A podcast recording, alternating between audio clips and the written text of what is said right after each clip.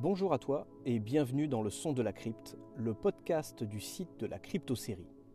Ici, tu trouveras des versions audio des articles présents sur le site. Il s'adresse aux détracteurs de l'écrit et à tous les fans de séries télévisées dont la production est terminée ou pas tout à fait. Dans ce quatrième épisode, nous allons poursuivre l'abécédaire des séries annulées trop tôt. Tu peux d'ores et déjà retrouver l'intégralité de cet abécédaire en version écrite sur le site www.cryptosérie.fr et une version audio des deux premiers volets sur YouTube, Deezer, Spotify et autres plateformes de podcast. Allez, c'est parti pour l'abécédaire des séries annulées trop tôt, volet 3 sur 4.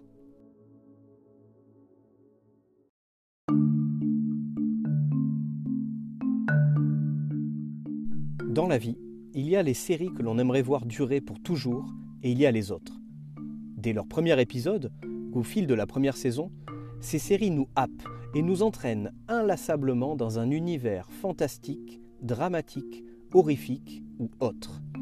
Leur point commun Nous rendre dépendants tout en espérant que l'issue de la première saison ne sera pas fatidique. Hélas, le verdict tombe et il est parfois implacable la série n'aura pas de suite. Bienvenue dans ce troisième volet de l'abécédaire des séries annulées trop tôt. Entrons dans le vif du sujet avec la lettre N comme New Amsterdam. Non, je ne parle pas de la série médicale diffusée depuis 2018 sur NBC. Je parle d'une autre série nommée New Amsterdam dont tu n'as peut-être jamais entendu parler. Par contre, le nom de Nicolas Coster Waldo, désolé pour l'accent, t'est certainement familier. Mais carrément, c'est le beau gosse de Game of Thrones. Putain, il est canon le cum. Son petit boule me rend folle. J'ai envie de lui bouffer. Wow, on se calme, je ne sais pas ce que tu veux lui bouffer, mais si tu continues comme ça, c'est un crucifix de Marie-Constance que tu vas te bouffer n'attire pas la bondiosarde par ici. Donc effectivement, avant d'être Jamie Lannister dans Game of Thrones, Nicolas Coster Valdo, qu'on va appeler Nico, a joué dans d'autres séries. Pour ma part, c'est dans New Amsterdam que je l'ai découvert en 2008. Alors ça parle de quoi? La série raconte l'histoire de John Amsterdam, un brillant inspecteur de la police de New York. Il cache cependant un terrible secret. John est immortel et durant ses 400 ans de vie, il en a vécu des choses, le bougre. Jusque-là, rien de bien folichon, tu me diras. Des héros immortels, on a déjà vu ça maintes et maintes fois. Pourtant, la force de la série réside dans sa manière d'aborder la question du temps qui passe et du deuil. En effet, John laisse derrière lui 63 enfants, 36 chiens, sans compter les innombrables pertes d'êtres chers, de quoi regretter de ne pas être simple mortel. Comme tu peux t'en douter, le succès du show n'a malheureusement pas été au rendez-vous. New Amsterdam s'est arrêté après seulement huit petits épisodes. Une saison 2 aurait pourtant été la bienvenue. De là à poursuivre la série sur plus de saisons, je ne pense pas, car on était sur une série dont le concept se serait sûrement essoufflé rapidement. O comme October Road. October Road est le genre de série qui fait ressortir mon côté fleur bleue. Dans un monde aussi violent que le nôtre, il est parfois bon de se retrouver face à des fictions mignonnes dans lesquelles ça parle d'amour. Car l'amour est salvateur. Rien n'est plus beau que l'amour. L'amour est plus fort que tout. on se ressaisit et on y va pour la lettre O. Donc, October Road est un drame romantique, comme on peut en voir fleurir chaque année. Soyons clairs, il ne s'agit pas de la série du siècle, et comparé à une Gilmore Girls, je dirais même que c'est de la merde. Peut-on les comparer je ne pense pas il y aurait aucun intérêt. Et puis franchement, personne ne peut rivaliser face à une Lorelai et une Rory. Elles sont la mignonnerie, oui, ce mot existe et il est moche, mais elles sont la mignonnerie incarnée. Revenons-en à October Road. Que fait-elle dans cet abécédaire? Et de quoi ça parle? La série suit le personnage de Nick, un jeune écrivain ayant quitté sa ville natale juste après ses études. Dix ans plus tard, devenu un célèbre écrivain new-yorkais, il décide de retourner chez lui pour trouver l'inspiration. Et c'est finalement avec ses anciennes relations qu'il va renouer. Et pas avec n'importe qui, car le petit coquinou, il a fricoté avec Kana. Ah, Anna. Elle est interprétée par Laura Prépon, est Donna dans Z70 Show. Et pour tout avouer, c'est sa présence qui m'a poussé à suivre la série. Et je ne regrette pas, car October Road a son petit charme. Moins que Laura Prépon, soyons honnêtes. Si je devais trouver deux bons points à attribuer à la série, les voici. Tout d'abord, October Road nous offre une très belle photographie aux sublimes couleurs automnales. L'été indien embaume la série avec ses couleurs chatoyantes et flamboyantes. Ces teintes donnent une atmosphère toute particulière à la série. Typiquement le genre de programme que l'on a envie de dévorer sous son plaid avec un bon chocolat chaud un dimanche après-midi de novembre. Ensuite, l'histoire. La trame de la série fonctionne bien. On se prend vite au jeu et aux relations parfois complexes qui résident au sein de cette petite ville. On s'attache rapidement aux personnages et on a envie de les suivre dans leur quotidien. Et pour finir, oui je sais, j'avais dit deux points, mais c'est moi qui tiens le micro, donc je fais ce que je veux. Pour finir, le casting. Pas mal de têtes connues jalonnent les épisodes d'October Road. Brian Greenberg, que tu as pu voir dans How to Make It in America, Laura Prépon donc, Z70 Show ou encore Orange is the New Black, Warren Christie, tu as pu voir dans Happy Town, Chicago Fire, Alpha, Brad William Henke, que tu as pu voir dans Orange is the New Black, Justified, Rebecca Field, que tu as pu voir dans Shameless, The Client List, ou Geoff Stultz, que tu as pu voir dans The Finder ou encore Happy Town. Et puis il y a également Odette Enable, que tu as pu voir dans Supergirl, House, Banshee, et enfin Tom Béranger, que tu as pu voir dernièrement dans Major Crimes. Désolé pour les accents et si j'ai écorché les noms des acteurs et actrices. En résumé, October Road ne plaira pas à tout le monde et ne révolutionne en rien le genre. Par contre, si tu aimes t'emmitoufler dans ton plaid et regarder des histoires d'amour, cette série courte est tout simplement faite pour toi. Passons à la lettre P comme Pushing Daisies. La lettre P fut problématique j'ai longuement hésité entre deux séries que j'affectionne particulièrement, à savoir Profit et Pushing Daisies. La première a déjà fait l'objet de quelques articles sur le site de la crypte. Une critique, une place dans l'abécédaire des séries cultes et dans un article intitulé Trois séries des années 90 à découvrir. Donc cette fois, ce sera la série édulcorée de Brian Fuller qui sera mise en avant. Et pour ce faire, je ne vais pas réinventer la poudre, sachant qu'une critique de Pushing Daisies existe déjà au sein du site de la crypto-série. Mais comme je suis un petit malin, je ne vais pas dévoiler toutes mes cartes. Je vais simplement te mettre l'eau à la bouche pour que tu ailles lire les quelques lignes que j'avais écrites à l'époque. Et pour te mettre l'eau à la bouche, rien de mieux que de parler de cuisine avec la recette de la série télévisée enrobée de magie sur son lit de délicatesse sa sauce de jovialité. Pour les ingrédients, 250 g de Tim Burton, 100 g de Jean-Pierre Jeunet. On saupoudre de Terry Gilliam, on ajoute quelques comédiennes et comédiens de qualité, une petite pincée de Brian Fuller. Tu mélanges le tout, tu enfournes et tu obtiens un bon gâteau de cannibale, ma gueule. Mais non, tu obtiens surtout une excellente série rafraîchissante qui te met la patate et la joie de vivre, à regarder sans plus attendre, surtout lors de périodes où la déprime te gagne. Malgré toutes ces qualités, la série a joué de malchance. Pushing Daisies est tombée durant la grève des scénaristes d'Hollywood. Une grève qui a mis à mal de nombreuses séries et elle n'a pas été épargnée. Des ajustements ont été apportés durant la première saison, réduisant le nombre d'épisodes de celle-ci. Une seconde saison a toutefois vu le jour, mais les audiences n'ont pas suivi. Un petit gâchis car le champ des possibles était grand au cœur de cette série fantasmagorique. Q comme Query. Query est une série passée inaperçue en 2016. Pourtant, elle avait tout pour devenir une grande série. Mais de quoi ça parle?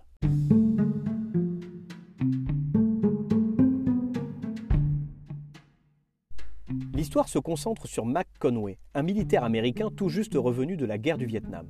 Pour lui et son acolyte, Arthur, ce retour était synonyme de repos bien mérité et salvateur. Cela était sans compter sur la médiatisation d'un scandale qui a bouleversé un épisode de la guerre. En effet, un village de femmes et d'enfants aurait été sacrifié par l'armée américaine. Mac et Arthur sont au cœur de cette tourmente, et leur retour au pays devient un véritable enfer. Impossible de trouver du travail, ils sont alors recrutés par un étrange personnage pour devenir des tueurs à gages. Malgré lui, Mac se retrouve coincé dans un engrenage inextricable. Les huit petits épisodes qui composent cette série trop courte nous plongent dans l'horreur dans laquelle ces deux amis ont évolué durant la guerre. Mac est en pleine détresse et sa situation ne semble pas s'arranger au fil du temps. La sympathie pour Max s'installe au fil des épisodes, car au bout du compte, ce mec est un brave type. Il aime sa femme, il est un bricoleur hors pair, sa mine triste ne peut que nous donner envie de le consoler. D'autant plus que ce retour tant attendu au bercail se montre presque plus effrayant que ce qu'il a pu vivre au Vietnam. En effet, plus le temps passe et plus il découvre que son petit monde s'étiole. Sa femme a poursuivi sa vie sans lui, son père ne veut plus le voir, et il est considéré comme un criminel de guerre. De quoi devenir fou et désespéré. Le désespoir se répand tout au long de la série. Les scènes où Mac est plongé dans la piscine ou dans la mer lorsqu'il est au front livrent une sensation d'étouffement au spectateur une lourdeur et une froideur marquant implacablement une issue fatale pour Mac. Alors oui, Quarry n'est pas une série devant laquelle tu vas te fendre la poire. En revanche, si tu aimes les séries feuilletonnantes à la The Shield, Les Sopranos ou autres séries du genre, tu trouveras ton bonheur avec Query. D'autant plus si tu aimes les séries qui parlent de la guerre et qui se déroulent dans les années 70. Et oui, mon ami, place au pantalon pas de def, chemise au col large et du bon rock 70s dans les esgourdes. Tu trouveras d'ailleurs la playlist de la série sur le site de la crypto-série. Passons à la lettre R comme Ringer. Si comme moi tu es fan de Buffy contre les vampires et que tu apprécies Sarah Michelle Gellar, tu as forcément entendu parler de cette série. Ringer n'est pas de grande qualité, mais elle marquait le retour de Sarah Michelle Gellar dans une série télévisée presque dix ans après l'arrêt de Buffy. Donc je peux te dire de suite que j'étais devant mon écran, impatient de la découvrir dans son nouveau projet. Et quelle ne fut pas ma déception. Comme je viens juste de le dire, la qualité n'est pas vraiment au rendez-vous. Ringer se veut être un thriller, mais nous place bien trop souvent face à un sop où l'histoire tourne plus autour des histoires de cul des personnages que de l'intrigue. Ok, bon, mais ça parle de quoi dans tout ça, Ringer?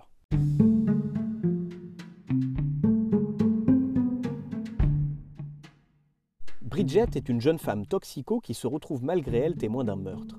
Elle décide de s'enfuir et se réfugie chez sa sœur jumelle avec qui elle n'a plus de contact depuis de très nombreuses années. Ces retrouvailles sont brèves car sa sœur se suicide. Bridget décide alors de prendre l'identité de celle-ci. Sur le papier, pourquoi pas? L'histoire peut être intéressante et d'ailleurs quand l'intrigue suit cette trame principale, la série a tout son intérêt. Et c'est bien sur ce point que je regrette l'arrêt de la série, car il y avait beaucoup de secrets non élucidés au terme de celle-ci. Par contre, les rebondissements à foison sur des histoires de mensonges, de viols, de détournements d'argent gâchent le bon déroulement de la trame principale. À vouloir trop en faire, les scénaristes ont perdu les téléspectateurs. J'ai toutefois souhaité intégrer Ringer dans cet abécédaire car elle marquait le retour de Sarah Michelle Gellar et malgré ses nombreux défauts, une saison 2 plus axée sur l'intrigue principale aurait été la bienvenue. Pour terminer ce troisième volet de l'abécédaire des séries annulées trop tôt, j'ai choisi pour la lettre S la série Studio 60 on the Sunset Strip. Et j'avoue avoir longuement hésité. Plusieurs séries courtes me tendaient les bras. Il y avait notamment Swington, un drama social nous plongeant dans les 70s, avec pour trame de fond la libération sexuelle. Une série sympathique à suivre avec un très bon casting. Lana Parilla, que tu as pu voir dans Once Upon a Time, Molly Parker, que tu as pu voir dans Deadwood, Josh Hopkins, que tu as pu voir dans Cold Case, et Grand Show, que l'on ne présente plus, qui était dans Melrose Place. Il y a également aussi Jack Davenport, que tu as pu voir dans Coupling. Même si la seule saison qui compose Swington peut se suffire, la série aurait mérité une saison 2 pour voir l'évolution des personnages au sein de chaque couple. L'autre série à laquelle je pensais, c'est Sleeper Cell, une série mettant en scène un agent du FBI infiltré dans une cellule terroriste islamiste. Malgré le terrain glissant sur lequel s'engage la fiction, elle réussit à frapper juste et à se libérer d'un manichéisme bien trop souvent mis en avant.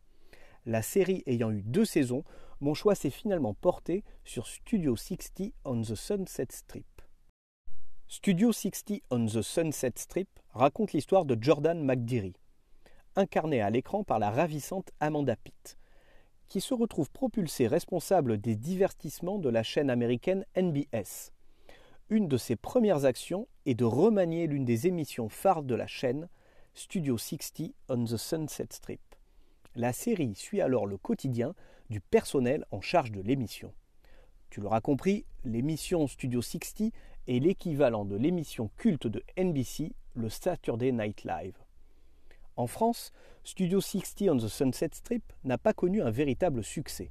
Il suffit de regarder la notation des spectateurs sur Allociné pour s'en rendre compte. La série obtient un piètre 2,2 sur 5. Alors qu'aux États-Unis, la note obtenue sur le site IMDB est de 8,2 sur 10. Ces chiffres démontrent une réelle différence culturelle. Et pour cause, le Saturday Night Live existe depuis 1975 outre-Atlantique. Ce show est une véritable institution aux États-Unis. Studio 60 on the Sunset Strip, prenant ses bases sur le SNL, l'accueil sur le sol américain ne peut être que meilleur.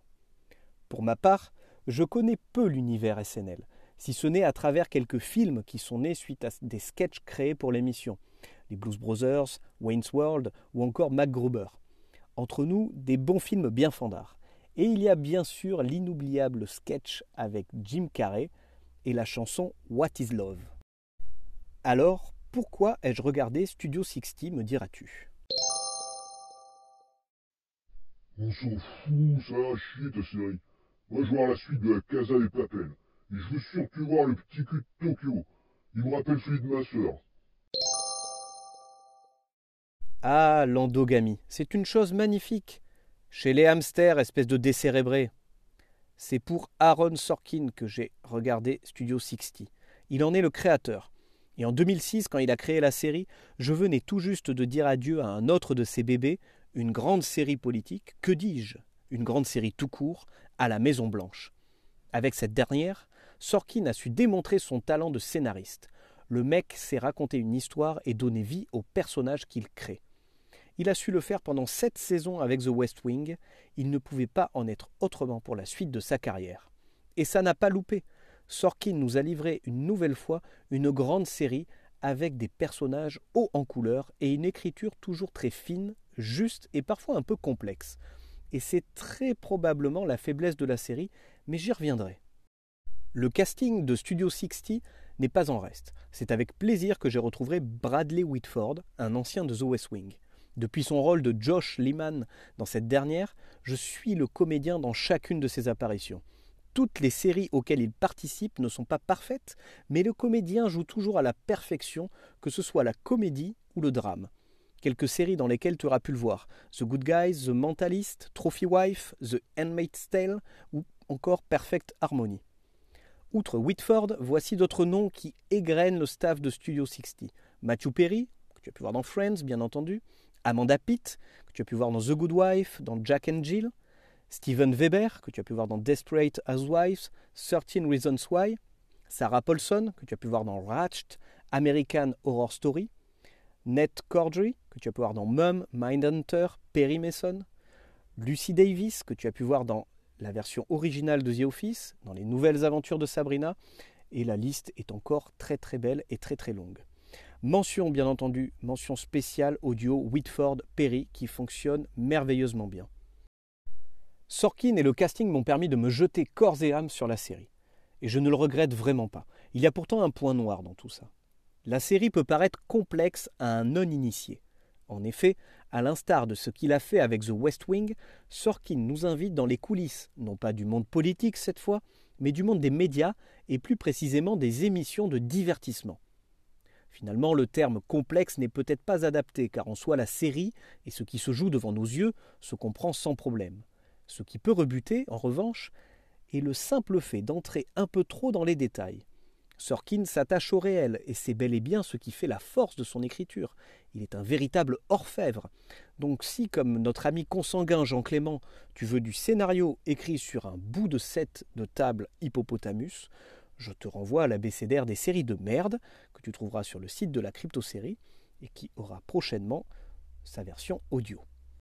Pour en terminer sur Studio 60 on the Sunset Strip, je regrette que NBC n'ait pas daigné offrir une saison 2 à la série.